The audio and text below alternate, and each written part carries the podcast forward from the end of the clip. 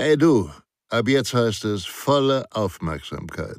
Denn Sicherheit, das Fachmagazin, kannst du ab sofort kostenfrei abonnieren unter www.sicherheit-das-fachmagazin.de.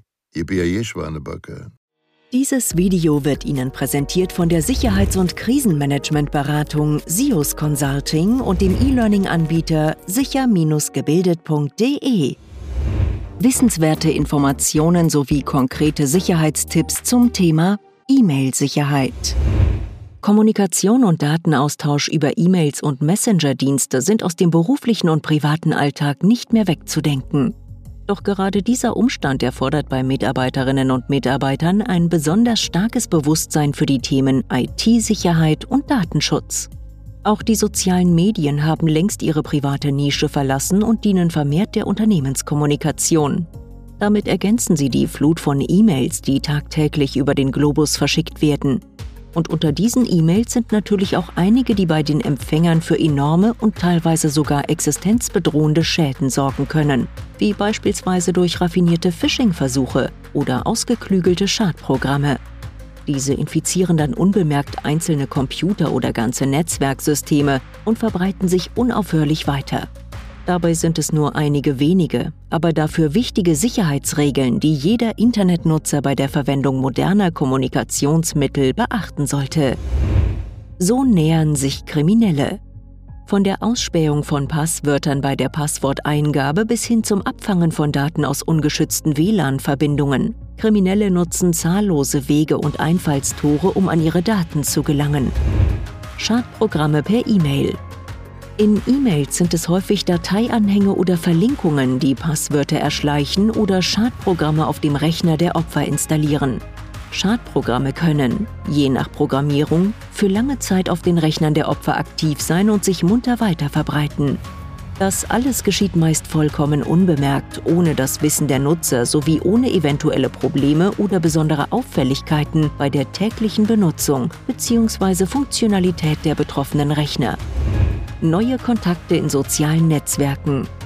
In sozialen Netzwerken fallen Kriminelle häufig eher durch ihr Verhalten auf. Eine große Anzahl von Freunden oder Followern und unqualifizierte Fragen lassen zumindest erste Zweifel an der Echtheit des neuen Kontakts aufkommen. Achten Sie jedoch auch grundsätzlich darauf, dass Sie keine sensiblen Daten oder Informationen für Fremde freigeben. Nutzen Sie insbesondere die Privatsphäre-Einstellungen der sozialen Netzwerke. Messenger-Dienste und Videotelefoniedienste. Anbieter von Messenger-Diensten und Videotelefoniediensten machen es Nutzern häufig besonders schwer, Einstellungen zum Datenschutz vorzunehmen.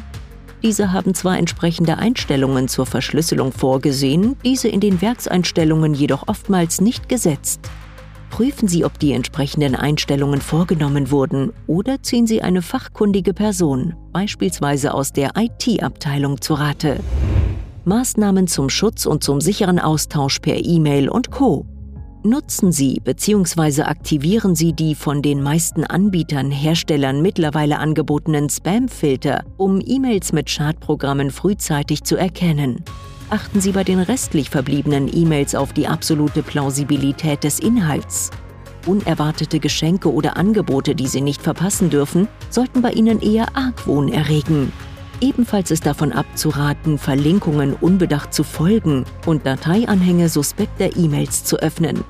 Ein regelmäßig aktualisierter Virenschutz sollte heutzutage auf allen Geräten installiert sein und zum Sicherheitsstandard gehören. Worauf sollten Sie bei verdächtigen E-Mails grundsätzlich achten? Nachfolgend finden Sie einige grundlegende Prüfpunkte, die Sie beim Erhalt einer verdächtigen E-Mail beachten bzw. prüfen sollten. Der Betreff. Erstens. Ergibt der Betreff der E-Mail überhaupt einen Sinn? Zweitens, ist der Betreff in der gewohnten Sprache des Absenders? Drittens, hat der Betreff einen Bezug zu Ihren beruflichen Aufgaben? Der Text. Erstens, hat die E-Mail einen Textteil? Zweitens, werden Sie als Empfänger persönlich angesprochen? Drittens, ist der Text in der gewohnten Sprache des Absenders? Viertens. Ist der Text im gewohnten Sprachstil des Absenders? Fünftens. Wird ein beigefügter Anhang im Text erwähnt? Der Anhang. Erstens. Wird der Anhang überhaupt von Ihnen erwartet? Zweitens. Handelt es sich um ein Dokument oder womöglich um ein Programm?